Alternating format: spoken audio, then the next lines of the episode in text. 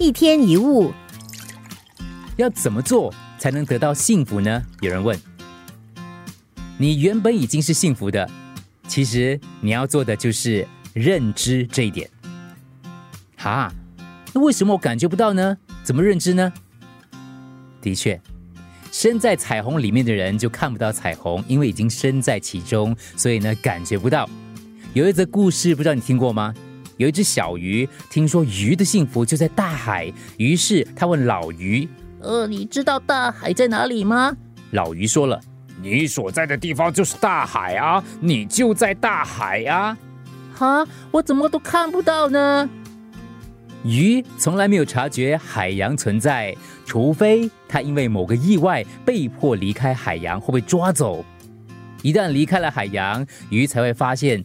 原来自己一直都在大海当中，人也一样，往往要到失去了，才会发觉原来我们早就拥有了。每天上班、上学，吃饱有的睡，睡饱有的吃，你不会觉得自己幸福。等有一天失业、失学、失恋、失败，不能出门，病毒阻断了我们的所有的生活，你就会发现，哇，原来平凡真好。如果你发现，有个升职的机会被抢走了，就会觉得很生气，世界末日。可是如果明天你连工作都没有了，那原本生气没有升职的事也就算了。你满心期待，只要能够把工作找回来就好了。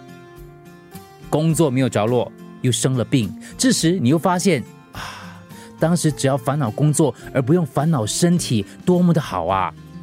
所以啊，失去了才知道。曾经的好，生过病，了解健康真好；被公司裁，就会发现有工作真好。如果你常常失眠，就会知道能睡着真好。如果你曾经失去拥有的，你就会领悟过去的自己实在太幸福了。不过很遗憾，这种领悟通常总要等到失去了，我们才会懂。一天一物。